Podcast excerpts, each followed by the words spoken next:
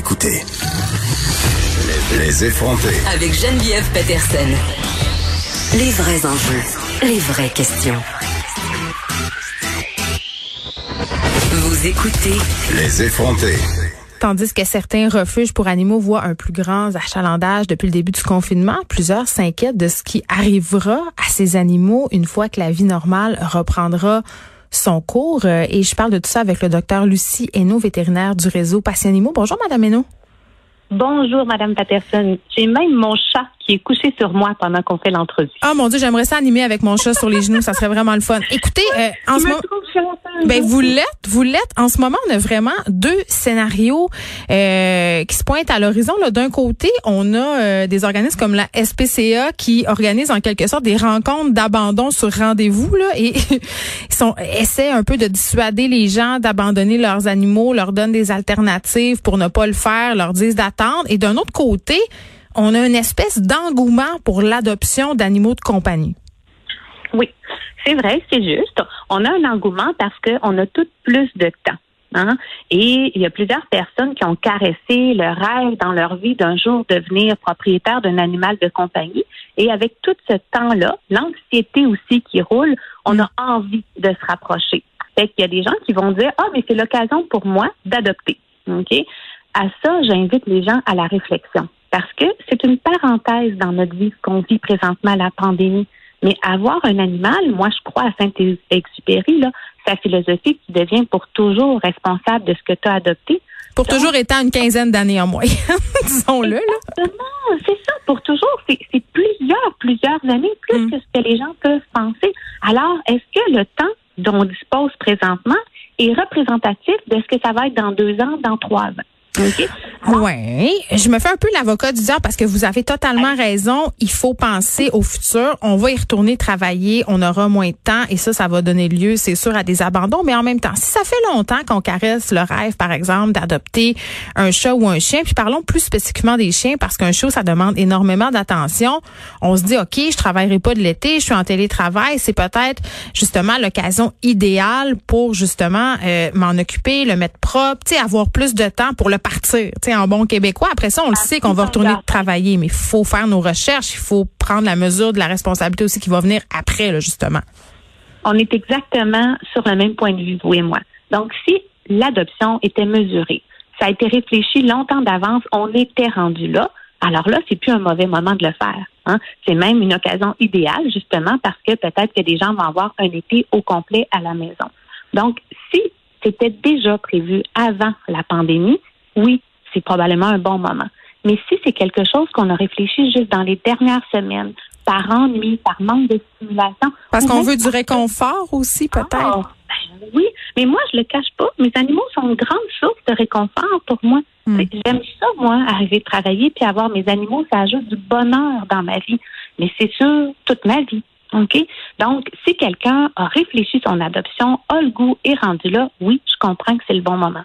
Maintenant, l'adoption en refuge, pour revenir à votre question de départ, c'est vrai que c'est plus compliqué parce que eux aussi ont été limités aux services essentiels. Mm. Hein, Dans cette pandémie-là, tout le monde a dû faire sa part, les refuges aussi, au prix d'énormes efforts d'adaptation pour eux aussi. OK? Fait que service essentiel en refuge, c'est par exemple tout ce qui était euh, l'assistance aux services publics. Hein. Par exemple, quelqu'un hospitalisé vivait seul, animal laissé toute seule, toute seule dans l'appartement. Ben là, les refuges n'ont pas beaucoup de choix de prendre cet animal-là. Ou des gros cas de maltraitance animale. Hmm. Ou, euh, je sais pas, euh, par exemple, euh, un animal vraiment dangereux là, qui a mordu puis que ce- cet animal-là est, Je comprends. lui très dangereux. Ils n'ont pas le choix de prendre ça. Mais l'adoption normale, par exemple, quelqu'un qui était sur une liste d'attente d'adoption en disant huit chats dans ma maison, c'est trop, ben ils ne pouvaient pas les prendre, ces chats-là. C'était trop il y a un mois, ça va être encore trop dans deux mois, mais ils ne pouvaient pas ouvrir leurs portes, ne serait-ce que par la distanciation publique. Donc, c'est vrai que présentement, dans les refuges, ça fonctionne pas comme ça fonctionne d'habitude. Et moi, je leur lève mon chapeau réellement là, sur la façon dont ils ont su s'adapter à cette crise-là. Hein? Parlons-en, docteur Hainaut, des fameuses listes d'attente. Moi, je vois toutes sortes de messages circuler sur mon Facebook. Là, si on avait planifié l'adoption d'un chien chez un éleveur, absolument, les éleveurs ont des listes d'attente. Et en ce moment, les listes d'attente s'allongent. J'ai parlé à des éleveurs qui avaient des listes qui s'allongeaient parfois jusqu'en 2022, 2023. Il y a des éleveurs qui triplent leur prix. Euh, on assiste à toutes sortes de phénomènes de ce type-là en ce moment. Puis je me dis, c'est dommage parce que c'est sûr qu'on veut pas que les éleveurs se mettent à produire des chiens en batterie, justement.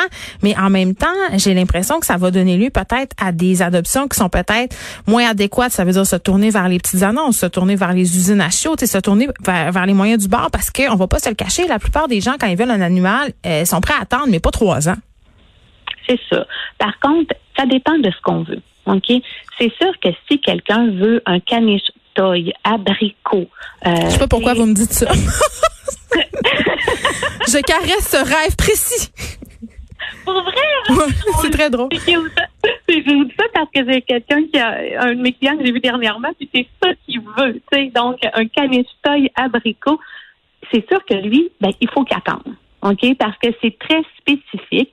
Puis, comme il cherche à encourager un éleveur très éthique qui fait de la qualité, il est sur une liste d'attente. OK? Par contre, si on veut un chien, si on a des critères qui sont moins précis, donc plus un critère de taille plutôt que de race, ben à ce moment-là, on va trouver plus rapidement. OK? Mais, en même temps, vous êtes consciente que les gens qui nous écoutent sont en train de se dire, mais c'est quoi le problème à prendre un chien dans les petites annonces? Euh, ben, il faut faire attention, là. Il faut faire attention quand même, là.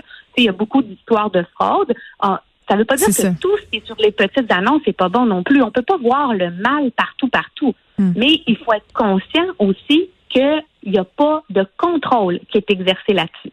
OK?